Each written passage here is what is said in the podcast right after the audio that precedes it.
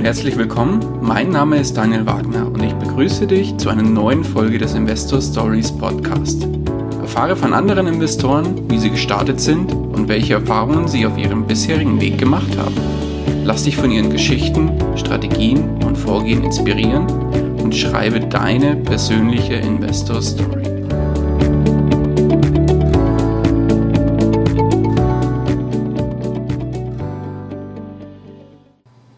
Einen wunderschönen guten Tag zu einer neuen Folge des Investor Stories Podcast. Heute zu Gast bei mir der DJ Frank Scheffler. Herzlich willkommen. Hallo. Würdest du dich mal kurz, ganz kurz vorstellen? Ja klar, also wie erwähnt, ähm, mein Name ist Frank Scheffler, ich bin 34 Jahre, komme aus der Nähe von Wiesbaden. Ähm, wie bereits gesagt wurde, ich bin DJ. Das ist allerdings äh, ja so ein bisschen Nebenjob eher, wobei der Nebenjob eigentlich fast mittlerweile so groß ist wie der normale Job. Und ähm, ansonsten habe ich Steuerrecht studiert, bin jetzt aber im Bereich SAP tätig. Okay, kennt jeder? Ja. Das heißt, ein DJ, der im IT-Bereich unterwegs ist. Sehr gut. Genau, das ist so ein bisschen der Ausgleich für die äh, langen, actionreichen Wochenenden ist dann wirklich so unter der Woche der ganz biedere Bürojob angesagt. Da ist dann die Woche Zeit zum Runterkommen, sehr gut. Genau, richtig. okay. Wir sind ja hier im einen Investoren-Podcast. Wie bist du denn zum Thema Investieren bzw. zum Finanzen, zu Finanzen allgemein gekommen? Also, ähm, da ich selber Vater einer Tochter bin, habe ich mir gerade letztens darüber sogar Gedanken gemacht, wie das eigentlich bei mir damals war. Und die erste Erinnerung, die ich tatsächlich hatte, war wirklich so mit 10, 12 Jahren. Damals gab es noch in der guten D-Mark-Zeit, gab es ja noch auf das ganz reguläre Sparbuch, gab es schon ähm, 5% Zinsen. Und ähm, ja, als ich das so ein bisschen verstanden hatte, dass man eben da am Ende des Jahres Geld bekommt auf sein Sparbuch für eigentlich nichts tun, war ich eigentlich schon relativ früh angefixt. Ähm, man muss vielleicht dazu sagen, ich komme aus einem Haushalt, also meine Eltern haben mit Investieren überhaupt nichts zu tun. Die sind wirklich so der klassische deutsche Anleger, wie man so schön sagt, mit Bausparplan und ähm, Aktien sind böse und Immobilien und alles andere auch. Also ich habe da wirklich gar nicht so den Background gehabt. Okay.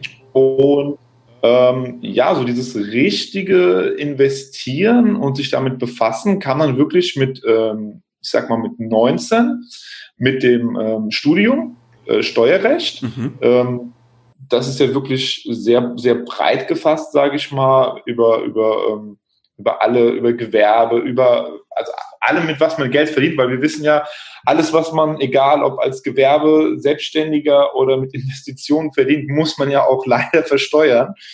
Und ähm, ja, dadurch kam eigentlich wirklich so diese ganze Bandbreite. Ähm, und zu Immobilien bin ich dadurch gekommen, eher wirklich ähm, durch Zufall mehr oder weniger. Und zwar mit ähm, 2021 stand ich dann davor, okay, ich müsste jetzt langsam mal ausziehen und mir eine Wohnung suchen. Und dann gab es aber damals, das war 2005, gab es noch die Eigenheimzulage. Das kennen vielleicht noch ein paar der Zuhörer, die etwas älter sind. Das heißt, man hat vom Staat bis zu 10.000 Euro geschenkt bekommen, ähm, wenn man sich eine Wohnung gekauft hat zur Eigennutzung. Okay. Und ähm, dann war das so, dass ich mich da relativ schnell drum kümmern musste, weil die ist am 01.01.2006 ist sie damals ausgelaufen und ich war im, ja, im Oktober quasi auf Suche. Und wie es der Zufall so will, haben Bekannte von meinen Eltern ähm, einen, ja, sag ich mal, nicht so tollen Mieter gehabt. Und die hatten dann keine Lust mehr aufs Vermieten und haben dann gesagt, okay, wir wollen unsere Wohnung loswerden. Und ähm, das der Witz daran war aber, dass zu der Wohnung nochmal eine Einliegerwohnung gehört. Also es ist ein recht großes ähm, Dachgeschoss gewesen mhm. und da war eben noch eine Einliegerwohnung und diese war vermietet gewesen, relativ günstig. Und ähm, dann habe ich die Wohnung für mich gekauft und musste natürlich logischerweise auch diese Einliegerwohnung mitkaufen und habe dann aber gemerkt, nachdem ich ähm, der Mieter auch gegangen ist, ich einen neuen Mieter bekommen hatte, dass ich die Miete dann an den, an den aktuellen Marktpreis ähm, angeglichen habe. Und dann habe ich schon gemerkt, okay, Moment, ich, ich kriege ja fast so viel Miete, wie ich an Zinsen bezahle für meine Wohnung und die andere Wohnung. Das heißt, ich wohne ja faktisch umsonst. So. Und da kam es eben so das erste Mal, dass ich mich damit befasst habe, dass ja Vermieten relativ lukrativ sein kann. Das heißt, tatsächlich waren deine ersten Investments Immobilien beziehungsweise die Einliegerwohnung in der Wohnung. Genau. Und man muss auch wirklich sagen, äh, im Nachhinein kann man natürlich sagen, äh, ist ein bisschen Glück dabei. Ähm, ich hatte mich wirklich überhaupt nicht bisher mit Immobilien beschäftigt gehabt. Es war wirklich nur der Hintergrund, dass ich gesagt habe, okay, ich suche was für mich, wo ich sie einziehen kann, weil gut, das fanden meine Eltern natürlich toll als klassische deutsche Sparer, wenn man sich eben sein Eigenheim kauft. Ähm, hatte aber von Mietrecht, von Bausubstanz oder von sonst irgendwas äh, wirklich keine Ahnung. Das waren halt eben die Faktoren, das waren äh, bekannt von meinen Eltern. Dadurch konnte ich auch die Immobilie, sagen wir mal, ein bisschen unter Marktpreis kaufen. Ähm, und es gab halt noch die Eigenheimzulage. Also einfach alles drei Faktoren, wo ich gesagt habe, okay, dann wärst du jetzt dumm, wenn du den Deal nicht machen würdest und dass da eben dann noch eine vermietete äh, Einliegerwohnung mit dabei war, das hat das Ganze halt noch äh, getoppt. Okay, hast du die Wohnung heute noch? Ja, in der wohne ich immer noch. Ah, in der wohne sehr ich immer gut, sehr gut, okay. Die Wohnung nebenan ist jetzt allerdings nicht mehr vermietet. Die bewohnt jetzt meine Schwiegermutter, was aber auch relativ praktisch ist, weil da ist dann der Babysitter immer direkt nebenan. Ah, sehr gut, ganz uneigennützig. Ja, genau, richtig. okay, so ging es bei dir los. Wie sieht's heute aus? Genau. Heute, ähm, Jahr 2018, habe ich jetzt äh, achteinhalb Wohnungen. Ähm, Halbwohnung klingt ein bisschen komisch, das ist aber einfach so, die habe ich mit einem ähm, Kollegen von mir, um genauer zu sein, einem auch ehemaligen äh, Steuerkollegen von mir, der heute Steuerberater ist, zusammengekauft. Und zwar kam das so, weil normalerweise würde ich es nicht empfehlen, ähm, sage ich mal, Wohnimmobilien in der Gemeinschaft zu kaufen mit Freunden oder Familien. Alle anderen habe ich wirklich auf mich gekauft. Selbst Ehepaar, also ich bin verheiratet. Ich würde selbst mit einem Ehepartner, weiß ich nicht, ob ich das zu zweit kaufen würde. Ähm, es ist halt alleine meiner Meinung nach einfacher, das Ganze dann doch abzuwickeln. In dem Fall war das nur so, das ist eine Immobilie gewesen mit einem ähm, lebenslangen Wohnrecht. Und sowas, um ähm, jetzt ein bisschen in Details zu gehen, sowas finanzieren Banken gar nicht oder nur sehr, sehr ungerne. Okay. Ähm, aber der Deal war halt wirklich gut und ich hatte ein paar steuerliche Fragen und habe dann meinen ähm, Kollegen angerufen, der Steuerberater ist und halt noch besser in der Materie Bescheid weiß. Und ähm, der kannte sowas, hatte sowas auch noch nicht gesehen ähm, und hat dann aber gemeint, okay, der Deal ist ja echt super. Ich habe dann aber gesagt, okay, ich kann es leider nicht machen, weil ich habe nur ungefähr die Hälfte des Betrages, der dafür benötigt wird, zur Verfügung. Und dann hat er gesagt, ah, dann äh, steige ich doch ein. Und das war jetzt, das war jetzt aktuell die äh, letzte Immobilie, die ich gekauft hatte. Okay, das heißt dieses Jahr auch, oder? Nee, das war in äh, 2017. Okay. Es hat jetzt nur relativ lange gedauert, weil es ist, wie gesagt, sehr, sehr komplex. Es wird wahrscheinlich hier das ganze Interview äh, fast sprengen, weil es ist eben eine Immobilie, die sonst in die Zwangsversteigerung gegangen wäre, weil da eben lebenslanges Wohnrecht darauf ist. Ähm, allerdings ist es so, dass der da drinnen wohnt, ähm, äh, ich glaube, 84 oder 85 Jahre ist. Mhm. Ähm, wenn man jetzt denkt, okay, das klingt nach einem ziemlich miesen Investment, weil äh, man spekuliert ja letztendlich auf das Ableben des äh, Wohnnutznießers, mhm. muss man aber dazu sagen, wenn ich es und mein Kollege nicht gekauft hätten, dann wäre die Wohnung zwangsversteigert worden und der 84-Jährige hätte auf der Straße gesessen. Also ist es in dem Fall wirklich so, dass man äh, auch mit Investment, gerade wir Immobilieninvestoren werden ja im Moment so ein bisschen in der Presse äh, verschrien als die die Unheilsbringer, die Miethaie. Ähm, und da kann man auch mal sehen, dass es wirklich anders geht. Weil in dem Fall wäre es wirklich so gewesen, wir haben dann mit dem Gericht verhandelt, ähm, dass eben der Mann hätte rausgemusst, weil wenn man die Wohnung zwangsversteigert, dann erlischt dieses, ähm, diese, dieses Recht eben, dieses Missbrauchsrecht da drinnen zu wohnen. Okay. Und ihr habt euch dann auch mit dem Mann geeinigt, das heißt, er zahlt auch pünktlich seine Miete, alles bestens. Nee, der zahlt keine Miete. Das so. ist, äh, wie gesagt, der hat ein lebenslanges Wohnrecht. Ah, okay. Ähm, und man kann so sagen, also das war auch vom Gericht, eben, die haben auch gesagt, normalerweise würde das eben in die Versteigerung gehen. So, wenn, kennen wir alle, wenn man seine Immobilie nicht mehr bezahlen kann, dann ähm, geht es eben in die Versteigerung und man ist, sie dann, man ist sie dann los. In dem Fall hat aber das Gericht gesagt, okay, das können wir ja nicht machen, weil der 84-Jährige, der findet ja keine Wohnung mehr. Ähm, und hat dann gesagt, okay, wir machen das eben so mit diesem lebenslangen Wohnrecht für ihn und der kann jetzt da drinnen wohnen, gerne von mir aus, bis er 100 ist. Es ist, trotzdem, ist es trotzdem für uns noch ein gutes Geschäft.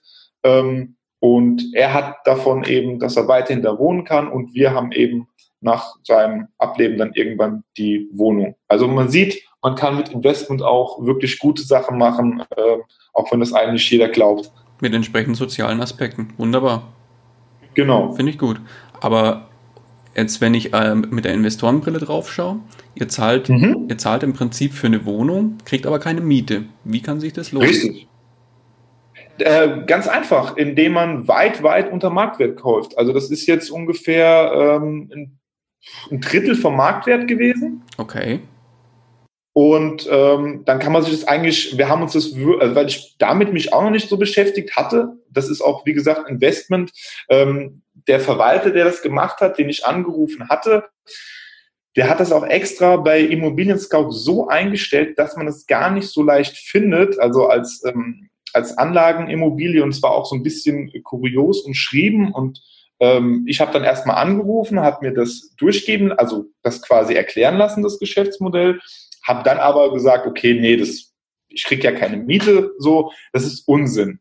Dann hat mich das aber nicht losgelassen. Dann habe ich mir halt wirklich so ganz klassisch eine Excel-Tabelle gemacht und habe einfach mal durchgespielt, okay, wie sieht es denn aus? Je nachdem, wie lang dieser Mann eben noch lebt, ähm, ist dann folgende Rendite.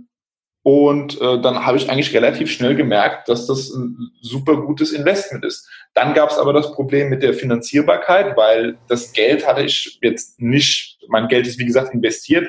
Ich hätte jetzt nicht eine andere Wohnung verkaufen wollen, um diese Wohnung dann zu kaufen. Ähm, dann kam eben aber der Vorteil, dass eben dann mein ähm, Partner mit eingestiegen ist und der letzte Aspekt, den ich natürlich hatte, war dann aber auch so ein bisschen dieses, diese moralische Geschichte, wo man ja sagt, okay, ich wette ja quasi dann auf die Zeit, die, die derjenige noch lebt. Und dann hatte ich ja aber den Kontakt mit seinem Sozialbetreuer eben von dem Gericht und der hat mir dann aber gesagt, okay, wenn ihr das nicht kauft, dann haben wir gar keine andere Wahl als Staat, logischerweise, oder auch die Bank, um eben an Geld zu kommen, dass es eben zwangsversteigert wird.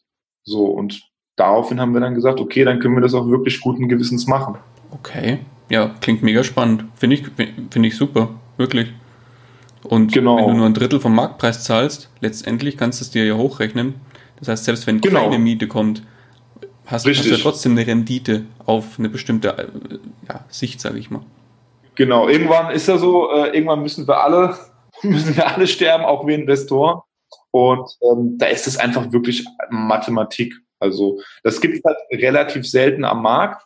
Ähm, der, der das äh, verwaltet, der ist darauf wirklich spezialisiert. Wir haben uns auch sehr, sehr lange unterhalten. Der ist eben nicht dieser klassische Makler, sondern der hat wirklich ganz, ganz kuriose Fälle, wenn zum Beispiel es auch Erbstreitigkeiten gibt, ähm, wenn Immobilien verwertet werden müssen, wenn es zum Beispiel, also hat uns wirklich erzählt, dass es Sachen gab, wo dann äh, eine Erbgemeinschaft war, wo zwölf Erben, zwölf Brüder und die haben teilweise im Iran und Irak gelebt. Und äh, die können dann ja auch nicht so leicht kontaktiert werden. Und da hat er dann im Ausland seine Kontakte, also ganz kurios, aber das ist eben genau das im Moment, da man eben, ich sag mal so, wie es noch, wie ich auch noch angefangen habe, ich gucke bei Immobilien Scout rein, suche mir eine gute Immobilie für einen guten Preis und vermiete die dann. Also dieses Geschäftsmodell gibt's meiner Meinung nach bei uns hier im Rhein-Main-Gebiet eigentlich nicht mehr so. Also diese ganz klassischen On-Market-Deals, wie ich sie auch früher immer gemacht habe, ähm, ist halt wirklich durch diesen ganzen Immobilienboom und äh, Immobilieninvestment-Gurus und was es da alles im Internet gibt, ist es halt ziemlich, ja, ziemlich wenig geworden. Okay. Das heißt, ähm, wenn man auf dein, ich sag mal, Gesamtportfolio schaut, hast du nur Immobilien oder auch noch andere Investments? Genau, also ich habe wirklich nur Immobilien. Ähm, ich hatte halt immer das Glück oder Pech, je nachdem, wie man das jetzt sehen will, dass wenn ich, ähm, ich sag mal, wieder Geld für ein Investment äh, zusammengespart hatte oder eben Gelder frei wurden, dass ich dann doch immer das Glück hatte, äh, eine Immobilie zu finden, die interessant war. Ich habe zwar immer zwischendurch angefangen, mich auch mal mit, also mit Büchern und im Internet über Aktien oder ETFs und sowas zu, zu ähm, informieren und kenne mich da auch, sag mal, schon ein bisschen aus. Ähm, aber ja, dann kam mir halt wirklich jedes Mal doch irgendwas mit Immobilien dazwischen und da ich dann schon davon Ahnung hat, hab ähm, und es auch in all den Jahren wirklich immer super geklappt hat, habe ich dann doch immer gesagt, okay, Schuster, bleib bei deinen Leisten, ähm, machst du halt wieder, machst halt wieder Immobilien. So. Wo man sich auskennt, bleibt man erstmal, ne? Genau, also wie gesagt, äh, ist dann auch so, ich sag mal, ich kann es verstehen. Äh, also ich bin auch ehrlich, wenn jetzt bei mir mit der ersten Immobilie, wenn ich da irgendwie Probleme gehabt hätte mit meiner Mietwohnung oder ich die nicht vermietet bekommen hätte oder was weiß ich was für Probleme aufgetaucht wären, hätte ich vielleicht auch gesagt, okay, das war's für mich, das wäre es mit der Immobilienkarriere ähm, gewesen. Aber da das mit der ersten, zweiten, dritten und immer so weiter eigentlich immer super geklappt hat, bin ich einfach dabei geblieben. Okay. Wie wählst du denn deine Immobilien aus, wenn du jetzt weiter, ich gehe mal davon aus, du wirst weiter in Immobilien investieren? Wie wählst du deine äh, Investments aus? Also ich versuche es auf jeden Fall, auch wenn es wie gesagt im Moment äh, relativ schwer ist, zumindest mit diesen klassischen ähm, ja, On-Market-Deals, also das typische, ich mache Immobilien-Scout auf und gucke, was da angeboten wird. Ähm, ja, also für mich ist eigentlich entscheidend, A, natürlich die, die Qualität der Wohnung an sich, also jetzt gar nicht mal ähm, nur die Lage oder, oder ähm, nur für wie viel ich die vermieten kann, sondern guck mir einfach an, wie ist denn das Haus? Ist das gepflegt? Guck so ein bisschen, äh, allein schon so kleine Sachen, ähm, die Klingelschilder. So, also an den Klingelschildern von einem Haus kann man, finde ich, schon zumindest relativ gut erkennen, jetzt gar nicht mal wegen den Namen oder sowas, sondern ob die alle intakt sind, ob die alle unterschiedlichen Schriftzug haben. Ähm, alleine das sagt schon super viel aus, finde ich. Also wenn ein Haus alle die, die, die, die Klingel in der gleichen Schrift oder sowas haben, dann weiß man schon, okay, hier wird sich um die Immobilie gekümmert, hier ist ein Hausmeister oder hier achten die Vermieter so ein bisschen darauf. Ähm, also das ist wirklich komischerweise so einer der ersten Blicke, die ich äh, mache. Aber ansonsten klar, ähm, habe ich, hab ich Immobilien, die sind äh, in wunderschönen Wohnanlagen, und die äh, waren vielleicht dann ein bisschen teurer und ich habe Immobilien, die sind äh, nicht ganz so schönen Wohnanlagen, die waren aber dafür super günstig. Ähm, also ich betrachte dann schon irgendwo so das, das Gesamtpaket, würde ich sagen. Wohingegen andere, gibt ja viele in Immobilien-Podcasts oder sowas, die sagen, ja, äh, Lage, Lage bis zum, bis zum geht nicht mehr wenn ich für eine extrem gute Lage aber einen völlig überteuerten Preis zahle und ich für eine nicht so gute Lage einen super guten Preis kriege, dann würde ich trotzdem eher die schlechtere Lage mit dem super Preis nehmen. Also ich bin da schon ähm, da relativ ja, orientiert, dass ich da eben einen guten Deal mache, dass ich das zumindest denke vom, vom Kaufpreis her. Und suchst du die Immobilien nur in deiner näheren Umgebung oder auch weiter weg? Also ich suche wirklich ähm, nur in meiner näheren Umgebung also, dass ich da wirklich mit dem Auto hinfahren kann. Ich weiß, es sehen auch äh, äh, andere Immobilieninvestoren anders. Ähm, ich bin aber so der Typ, der sich auch wirklich um seine Immobilien so ein bisschen kümmert. Das heißt, wenn mein Mieter anruft und sagt, ja, da funktioniert irgendwas nicht oder irgendwas ähm, passt ihm nicht, dann fahre ich einfach vorbei und gucke mir das an. So, und dann ist es auch relativ stressfrei, wenn das eben nur zehn Minuten von mir sind und nicht eine halbe Weltreise. Äh, und ich weiß auch, klar, wenn ich irgendwo, um eine Schraube reinzudrehen, einen äh, Handwerker beauftrage, dann äh, kostet mich das halt äh, entsprechend meine Rendite.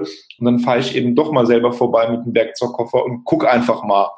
Und dann ist, also im Laufe der Jahre, ist manchmal einfach nur was verkalkt oder irgendeine Kleinigkeit und dann macht man das halt schnell und dann hat man wieder äh, das Geld auch gespart. Ich weiß, Großinvestoren, die mehrere hundert Objekte haben oder sowas, können das natürlich irgendwann nicht mehr.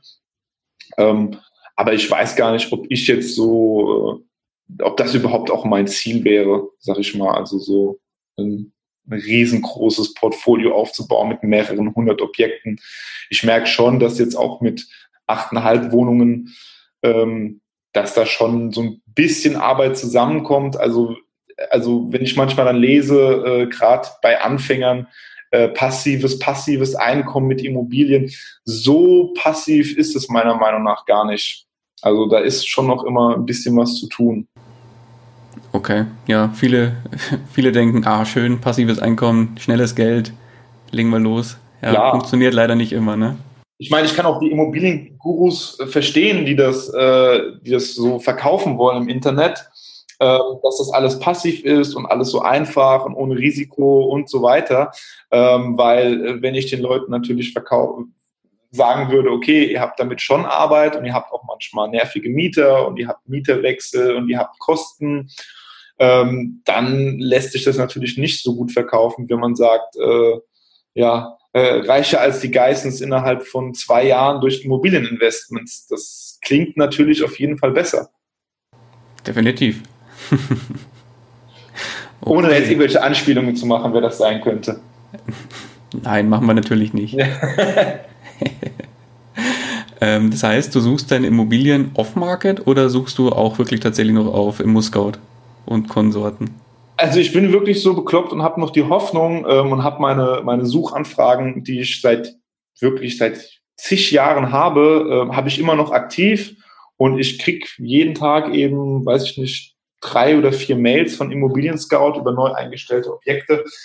Ist trotzdem interessant, auch wenn es manchmal einfach, gerade heute war zum Beispiel wieder was, äh, das hat wieder den absoluten Rekord gebrochen. Das war, kann ich gerade sagen, eine 56 Quadratmeter Wohnung in Mainz mhm. ähm, für sage und schreibe 540.000 Euro, oh, okay. ähm, die äh, vermietet war für, ich weiß es gar nicht, 700, 800 Euro im Monat. Also und dann auch noch wirklich angepriesen als ähm, als äh, äh, ja Investment als Investmentobjekt, also für äh, Immobilieninvestoren und sowas alles.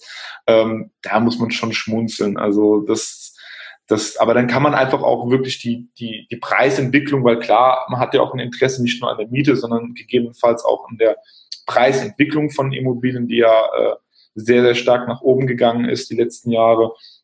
Da kann man einfach so ein bisschen ähm, ablesen, wie der Markt ist.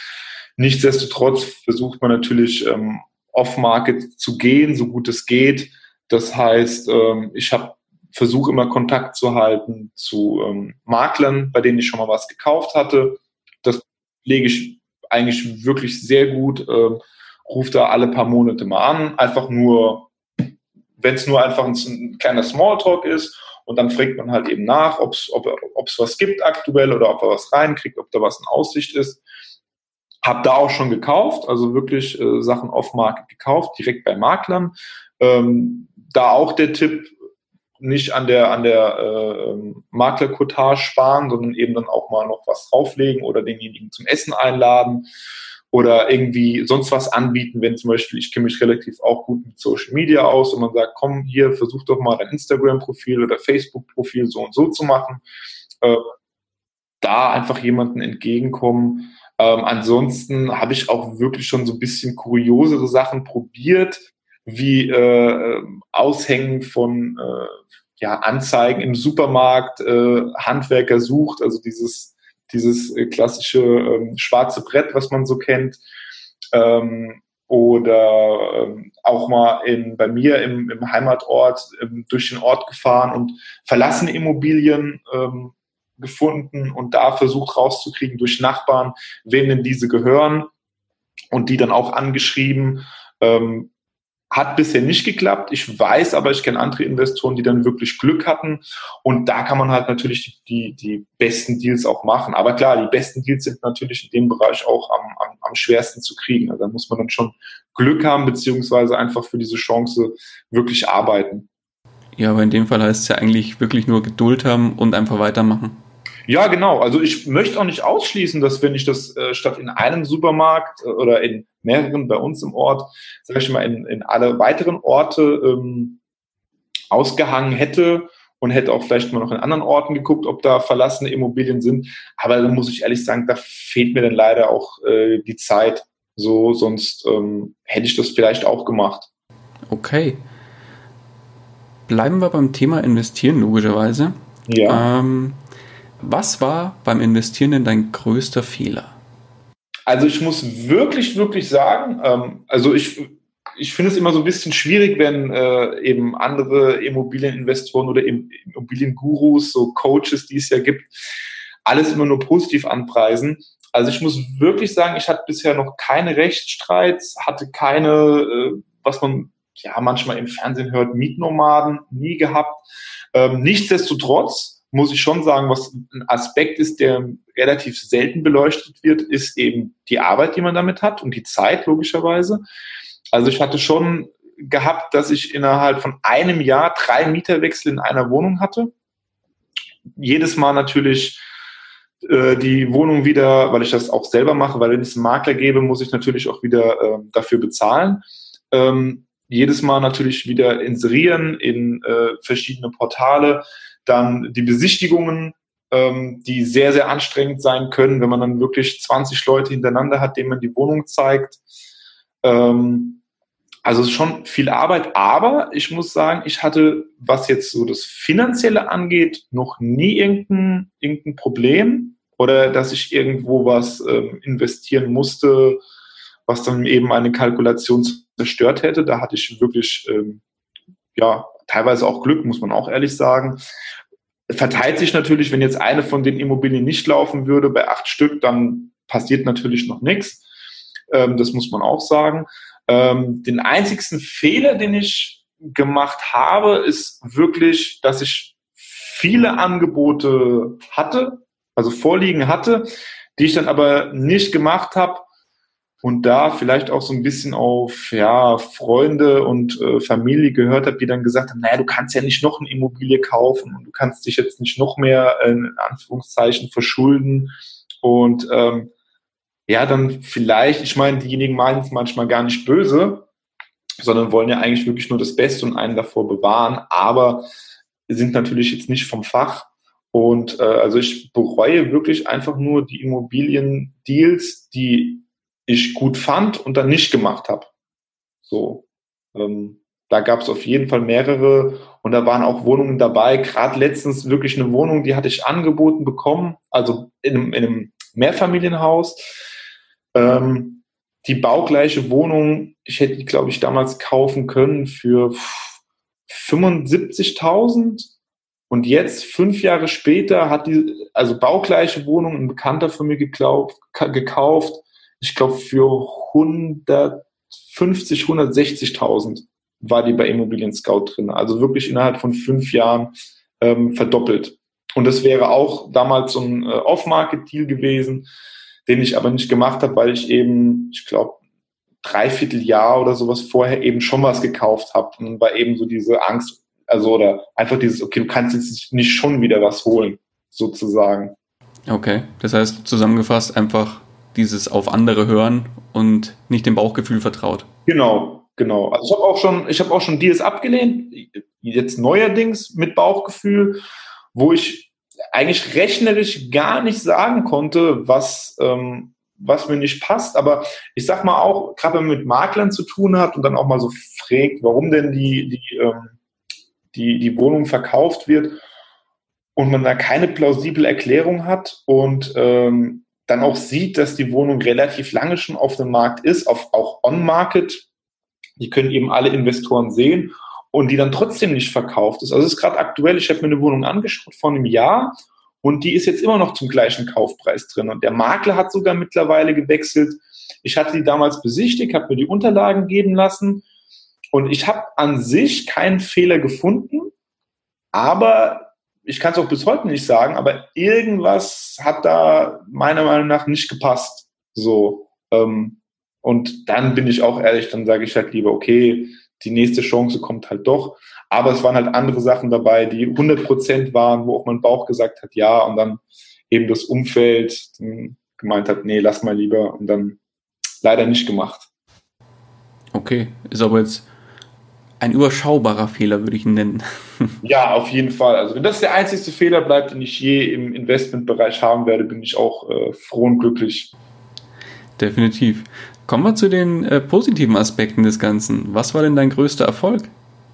Also ich würde wirklich sagen, dass Gesamtpaket. Also ich habe jetzt mit allen Wohnungen, wie gesagt, noch nie Probleme gehabt mit Mietern, also auch privat oder sowas, dass es dann irgendwie so Reibereien gab. Ähm, ich habe noch nie auch nur einen Monat Leerstand gehabt. Also immer voll vermietet, direkt Anschluss vermietet, wenn ein Mieter raus ist, ähm, was auch nicht, klar, auch nicht immer der Fall ist. Ähm, und da muss ich aber auch sagen, das ist eben auch so dieses, ähm, also ich hole zum Beispiel bei Wohnungen auch nicht die absolut Maximalrendite raus.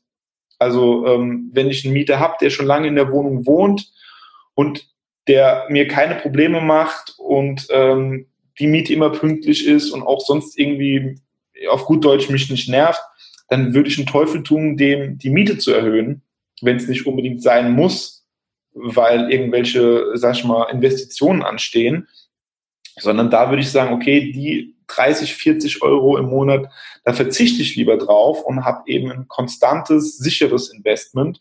Und so mache ich das auch bei der Wiedervermietung. Also ich gucke, was der Marktpreis ist. Ich vermiete jetzt auch nicht, also ich habe jetzt nichts zu verschenken, aber ich gehe halt auch nicht, wie es andere Vermieter machen, ans absolute Limit und kann mir dann aber auch meinen Mieter wirklich aussuchen. Also wenn ich eine Wohnung online stelle, habe ich am ersten Tag meistens 20 bis 30 Bewerber am ersten Tag. Mhm. Und dann kann ich mir da halt wirklich denjenigen raussuchen, den ich, den ich auch gerne hätte, wo ich ein gutes Gefühl habe vom Bauch her und muss eben nicht mich zwischen zwei Kandidaten entscheiden. Und ähm, ja, ich sag mal gerade ähm, so von Erfahrung her, ein Mietnomade, der seine Miete eh nicht zahlen wird, dem ist der Mietpreis natürlich auch vollkommen egal. So, also wenn ich die Wohnung dann richtig teuer äh, anbiete und derjenige mietet die, wenn er es nicht bezahlt, dann ist ihm das auch herzlich äh, egal, wie teuer die Miete ist, weil er zahlt sie ja eh nicht. Und ähm, bin damit eigentlich wirklich super gefahren.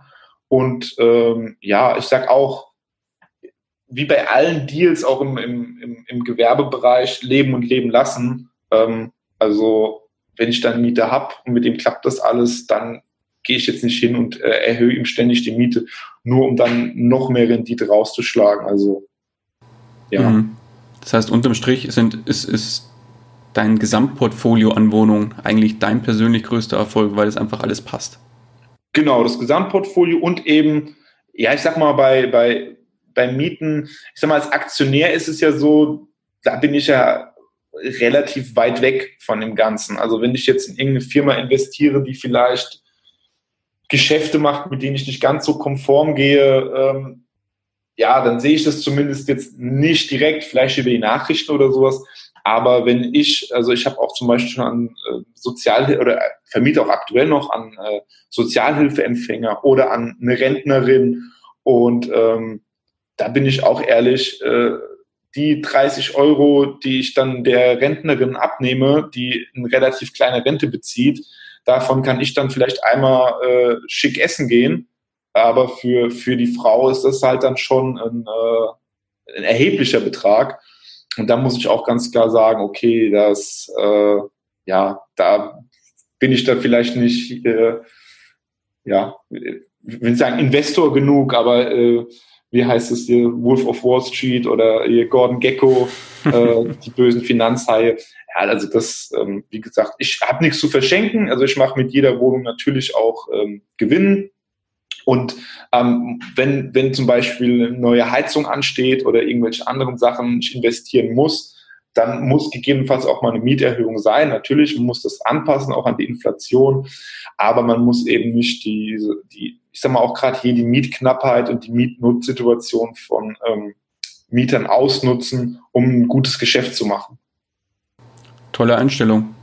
Finde ich sehr ja. gut aber auch die sich auch lohnt. Also wie gesagt, ich habe bisher keine Probleme, keine Reparaturen oder Rechtsstreit, gerade Rechtsstreitigkeiten versuche ich wirklich, wirklich zu vermeiden. Also auch wenn der, auch wenn ich mal bei irgendeiner Renovierung oder sowas jetzt im Recht wäre, theoretisch, also ich hatte mal einen Fall, dass eben das Bad äh, nicht mehr so hinterlassen wurde und die Duschkabine. Und ähm, ja, aber wenn ich da jetzt in einen Rechtsstreit wirklich reingegangen wäre, ähm, weiß ich nicht, hätte mich das wahrscheinlich mehr gekostet, das Vorgespräch, als eben eine neue Duschkabine für 190 Euro. Und die alte Duschkabine war eben auch weiß ich nicht, zehn Jahre alt. Also irgendwann hätte die eh gemacht werden müssen. Und dann sage ich einfach, okay, komm, schon drüber. Wie du sagst, leben und leben lassen. Ja. Und effektiv ist ja deine Zeit, die du für diese ja, Probleme, sage ich mal, vor Gericht dann, wo deine Zeit drauf geht. Und unterm Strich musst du dich ja auch selber bezahlen. Und 190 Euro auf der einen Seite, Ausgaben versus, weiß ich genau. nicht, wochenlang oder monatelang, jahrelang vielleicht sogar äh, Streit vor Gericht, ja. Ja, auf jeden Fall. Nutzen. Und äh, auch aus eigener Erfahrung, wie gesagt, auch meine erste Wohnung habe ich ja dadurch gekauft, dass eben der Vermieter, also der ehemalige Besitzer eben genau der Typ eben war, der sich dann darum geärgert hat und hat sich so über die Mieter geärgert und es war ja eigentlich ein lukratives Geschäft für ihn, aber da er sich so geärgert hat, hat er halt wirklich gesagt, okay, nee, ähm, ich verkaufe das jetzt. Und ähm, ja, war dann natürlich auch mein Gewinn. So, und so hatte ich es auch bei, bei, äh, bei einer anderen Wohnung auch genau so, dass auch der ja hier und ständig und die Quälereien mit dem Mieter und sowas alles und hat das dann verkauft und seitdem ich den Mieter habe, das ist einer meiner besten Mieter, äh, nie Probleme gehabt, sondern es hat halt wirklich einfach auch an dem Vermieter gelegen. So, ähm, ich lasse meine Miete halt relativ in Ruhe ähm, und da war eben keine Ahnung, hat ihm alle Nase lang was nicht gepasst und hat sich drüber geärgert und dann ärgert sich natürlich der Mieter auch wiederum. Und ja, letztendlich bringt es überhaupt nichts. Mhm. Pass auf, kommen wir zum anderen Thema. Kommen ja. wir zum Thema Bücher. Hast du dir dein Wissen über Immobilien und andere Themen aus Büchern angeeignet? Und falls ja, welche kannst du da besonders empfehlen? Also, anfangs wirklich gar nicht. Ähm, da ich zu Immobilien ja wirklich wie die Jungfrau zum Kind gekommen bin. Ähm, und auch später habe ich mir wirklich das Wissen, ähm, also komischerweise kam ich gar nicht auf die Idee, dass es darüber Literatur gibt, auch wenn ich sonst in anderen Bereichen doch relativ viel gelesen habe. Also die ersten Deals habe ich wirklich so gemacht und dann erst, ähm, ja, ich kann es ja wirklich zugeben, durch die äh, Video-YouTube-Channel von Alex Fischer. Ähm, also ich hatte auch mit Immobilien, ich will nicht sagen abgeschlossen, aber es war mal so eine Zeit lang so eine Durststrecke, wo halt on-market gab es jetzt nichts mehr großartig und nichts gefunden und dann auch gesagt, okay, komm, jetzt findest halt nichts mehr, jetzt lässt es halt mal, äh, lässt es halt mal locker. Und dann bin ich eben auf den YouTube-Kanal und dann auch auf sein Buch aufmerksam geworden. Vom Buch muss ich ganz, also YouTube-Kanal war ich begeistert. Buch ähm, reicher als die XXX. Ähm, fand, ja, ich war ein bisschen enttäuscht, wobei man sagen muss, ich hatte mir ein bisschen was anderes drunter vorgestellt. Also ich hatte mir wirklich ein Buch mit Fachwissen, so wie das, äh, zu einzelnen Themen, so wie das auch auf seinem YouTube-Kanal war, äh, erwartet. Und dann war das eher so Richtung, Richtung Mindset. Ähm, das war vielleicht so, hätte ich das Buch am Anfang meiner Karriere gehabt, wäre ich begeistert gewesen, also als Einsteiger. Als Fortgeschrittener war halt einfach so, dass ich 90 Prozent des Wissens im Buch eben schon verinnerlicht hatte. Nichtsdestotrotz muss ich wirklich sagen, hat mir das dann doch nochmal Motivation gegeben, eben dran zu bleiben und ähm, am Markt zu schauen. Ansonsten habe ich gerade mal aus meinem Schrank gezogen ähm, Geld verdienen mit Wohnimmobilien von Alexander Goldwein. Mhm. Dann ganz klassisch, was wahrscheinlich alle sagen, äh, Rich Dad Poor Dad. Ja, der Klassiker. Klassiker. Ähm, dann habe ich mal äh, Der intelligente Investor gelesen auf, auf Deutsch. Das ist von nicht, nicht nee, Warren Buffett war es nicht, das war das Buch, was, glaube ich, Warren Buffett. Mr. Graham gewesen sein, oder? Genau, richtig, richtig, genau. Ähm, das hatte ich mal auf Deutsch angefangen, wo ich mich mit Aktien beschäftigt hatte. Ähm, muss aber sagen, habe ich dann, wie gesagt, Immobilien kamen mir immer dazwischen, hatte ich dann nicht so weiter verfolgt. Ansonsten, was jetzt vielleicht gar nicht so ähm, äh, äh mit mit Investment zu tun hat, ist aber, ähm, wie man Freunde gewinnt. Ich glaube von Carnage oder sowas. Äh, ich, von Carnegie. Mhm. Genau, richtig, richtig. Und das ist das Buch, das habe ich wirklich, ach, ich glaube, ich habe es mir fünfmal gekauft, weil ich es immer wieder verliehen oder verschenkt habe. Also ich habe es auf jeden Fall nie zurückbekommen und habe es mir immer wieder gekauft und habe es dann auch immer, wenn ich es mir gekauft habe, habe ich es noch, habe ich es noch mal gelesen. Und ähm, das ist ja eben auch so dieses, äh, ja, beim Investieren oder auch im Gewerbe, dass man eben mit Leuten zusammenarbeitet und man eben keinen, also nicht jemand über den Tisch ziehen muss oder sowas, damit man, damit man eben einen guten Deal hat, so, sondern dass eben beide Seiten von einem Deal profitieren können. Und das hat mich eigentlich im Leben ziemlich weitergebracht. Deshalb verschenke ich das auch super gerne an Freunde. Definitiv. Das ist immer ein Geben und Nehmen. Immer. Genau.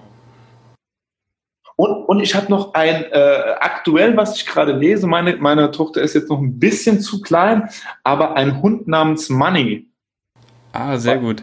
Ist das, glaube ich. Also ein Kinderbuch über, über, äh, über Geld, so über, über Geld verdienen. Und ähm, also ich hoffe mal so in, ja, so wenn sie in die Schule kommt, also so in drei Jahren, dann kann man auch damit vielleicht mal beginnen. Ähm, und ja, das ist auf jeden Fall sehr cool ziehst die nächste Immobilieninvestorin ran. Genau, ich hoffe es. Also wie gesagt, ich hatte zu Hause nicht so den, den, den, den, den Background. Ähm, Eltern haben mich trotzdem immer unterstützt, also auch in der Jugend auf jeden Fall. Aber die sind halt wirklich, also so klassisch deutsch, Bausparvertrag und äh, Festgeld. Und ich habe es mittlerweile doch dazu bekommen, mal in eine Immobilie zu investieren. Hat auch gut geklappt. Aber äh, also so richtige Investoren wären es, eh, glaube ich, in diesem Leben nicht mehr. Aber ist auch okay. Ja, definitiv. Wer damit glücklich ist, warum nicht? Ja, klar.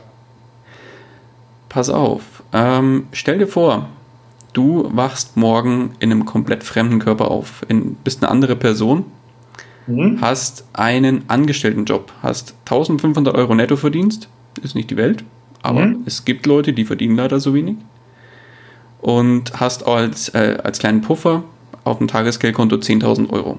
Du müsstest quasi finanziell von vorne beginnen. Hast keinerlei mhm. Netzwerk, keinerlei Kontakte, aber du hast dein heutiges Wissen. Wie würdest du neu starten? Okay.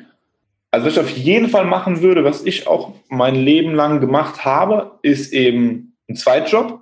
Also sei es entweder als ähm, Gewerbe, was natürlich am, am besten ist, weil letztendlich verdient man als Selbstständiger oder als Gewerbentreibender eben mehr als als Angestellter, was logisch ist. Ähm, ansonsten, wenn man da eben keine, ja, ich sag mal, Idee hat oder das irgendwie nicht umsetzen kann, würde ich halt versuchen, mir trotzdem am Wochenende einen Zweitjob zu, zu holen ähm, und da eben zusätzliche Einnahmen zu generieren. Auf der anderen Seite, wo ich auch ein ganz großer Fan bin, was viel zu selten angesprochen wird, ist einfach auch Kosten zu reduzieren.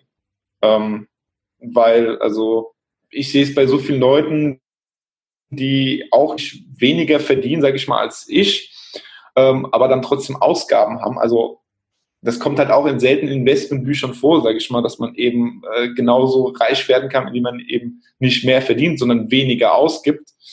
Ähm, also Kosten zu reduzieren und mit den 10.000 Euro, hm, auch wenn es vielleicht ein bisschen verpönt ist, würde ich gucken, dass ich vielleicht mir eine Anzahlung machen würde für ein, ähm, für ein Eigenheim.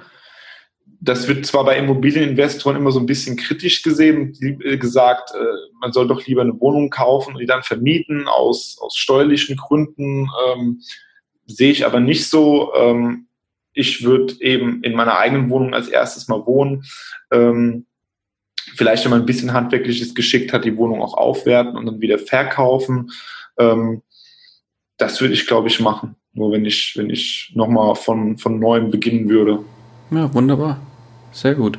Das heißt, wenn jetzt du im Einsteiger einen Rat mit auf den Weg geben könntest, der kurz und knapp wäre, wie wäre dieser Rat?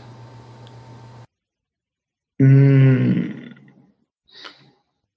also, also ich sag mal, der Fehler, den ich am häufigsten sehe, bevor Leute eben investieren, würde ich sagen, ähm, krieg erstmal deine Finanzen wirklich selbst in den Griff, ähm, weil es bringt herzlich wenig, wenn du investierst und äh, am Ende des Monats einen Dispo-Kredit zahlst. Also wirklich an seinen eigenen Ausgaben eben sparen, so gut es geht und darauf achten, weil ich sag mal, ich finde es persönlich immer schwerer, äh, vielleicht einen Euro zu verdienen, als einen Euro weniger auszugeben, gerade am Anfang. Ich meine, später ist es vielleicht relativ einfach, wenn man ein bisschen mehr finanzielle Möglichkeiten hat. Aber gerade für ganz junge Leute oder für welche, die eben in Jobs sind, die nicht viel verdienen, da wirklich zu schauen, okay, wo kann ich ähm, was abzweigen, weil, wie man so schön sagt, wo Geld ist, kommt auch Geld hin. Ich hätte viele meiner Investments niemals machen können, hätte ich das Geld nicht vorher angespart. So, also auch, wie gesagt, bei meiner ersten Wohnung, wenn ich damals eben nicht schon als, als Jugendlicher mit Zeitungen austragen und äh, mit meinem damals schon mit 17 als DJ gearbeitet habe, ähm, wenn ich da das Geld nicht zur Seite gelegt hätte, alles, sondern eben wie andere dann ein großes Auto gefahren hätte, hätte ich halt niemals die Möglichkeit gehabt, überhaupt die Wohnung zu kaufen. So, und das Ganze eben ins Rollen zu bringen. Also da muss man schon wirklich drauf achten, bevor man investiert, dass man eben auch was zum Investieren hat und zur Seite legt. Ja, unterm Strich ist es ja häufig der kleine Kaffee am Morgen für zwei Euro und hier mal kurz Mittagessen für fünf Euro. Unterm Strich kommt da auch ein ordentlicher Batzen Geld am Monatsende zusammen. Ja, es waren, also ich bin auch immer wieder fasziniert von, von Leuten. Also ich verdiene jetzt eben doch schon relativ gut und bei manchen Sachen, also ich kann zum Beispiel ehrlich sagen, das war jetzt gerade vor einem Monat, war Jay-Z und Beyoncé-Konzert. Und ich glaube, die Karte hat 190 Euro pro Person gekostet, die günstigste. Sportlich. Und auch natürlich wäre es für mich kein Problem, mir das zu leisten und das eben auszugeben für mich und meine Frau, da 400 Euro auf den Tisch zu legen. Aber ich habe das halt wirklich in keinem Verhältnis gesehen. So 400 Euro, das sind für andere eben eine ganze Monatsmiete oder wie auch immer. Und dann habe ich eben bei Instagram trotzdem Leute gesehen, die auf dem Konzert waren, wo die, die mich aber wiederum dann doch mal um, um, um Rat fragen, was Investment oder sowas angeht. Und das ist schon so ein bisschen äh, paradox, sage ich mal. Mm. Oh ja, okay. Wunderbar. Kommen wir langsam zum Ende von dem ganzen Interview. Ja, klar. Ähm, wenn dich jemand erreichen will, wie erreicht man dich am besten? Am interessantesten, am interessantesten ist es auf jeden Fall wahrscheinlich über mein, äh, ja, mein DJ-Auftritt ähm, www.golddjs.de habe ich eine Agentur mit äh, einigen anderen DJs, bei denen wir Hochzeiten machen, ähm, aber auch Events, lege auch in Clubs auf. Ähm, ansonsten Instagram, DJ Voss, Hochzeits-DJ, also DJ Voss unterstrich Hochzeits-DJ. Ähm, das dreht sich alles eben so ein bisschen um, um eben meine, meine DJ-Seite. Ähm, die Immobilieninvestmentseite, wie gesagt, ich bin kein äh, Immobilienguru, ähm, wie das vielleicht andere im Internet sind, die da jetzt auch ihre YouTube-Videos und Auftritte machen. Ich mache das auch jetzt hier so dem Interview das erste Mal, bisher halt sonst nur auf Immobilienstammtischen oder bei mit Freunden so ausgetauscht, aber jetzt nie öffentlich. Ähm, aber es ist trotzdem mal ganz cool gewesen, auf jeden Fall so ein bisschen seine Story zu erzählen. Und wie gesagt, wenn man nur einen jungen Menschen dadurch erreicht, der dann äh, sich damit beschäftigt und ähm, das dann anfängt, dann hat man ja eigentlich so schon sein Ziel erreicht. Wunderbar. Dann danke ich dir, mein Lieber, für deine Zeit, für die tollen Infos. Ja, klar. wünsche dir erstmal alles Gute. Und die letzten Worte, die gehören dir. Oh Gott, ähm, ja, wie gesagt, wie ich vorhin schon gesagt habe, äh, glaubt an euch. Also auch wenn eure Eltern, Freunde, vielleicht sogar der Partner ähm, so ein bisschen skeptisch gegenüber einem Investment oder sowas stehen, wenn ihr ein gutes Bauchgefühl habt, dann äh, macht es auch. Lasst euch da nicht reinreden. Ähm, aber durchdenkt es wirklich gut. Also man muss sich schon auch ein Bauchgefühl irgendwo so ein bisschen erstmal erarbeiten und nicht gleich die erste Gelegenheit vielleicht nutzen. Aber wenn ihr schon ein bisschen Erfahrung habt, euch mit der Materie beschäftigt habt, dann würde ich wirklich ins kalte Wasser springen und es einfach mal machen. Ich kenne eigentlich wirklich niemanden, der es gemacht hat und äh, so ich mal, auf die Fresse geflogen ist, dass er nicht mehr aufstehen konnte und es dann so ein großer Verlust war oder sonst was. Ähm, einfach machen, aufs Bauchgefühl vertrauen und nicht zu viel auf andere vielleicht hören. Alles klar, dann danke ich dir. Ciao, ciao. Ciao.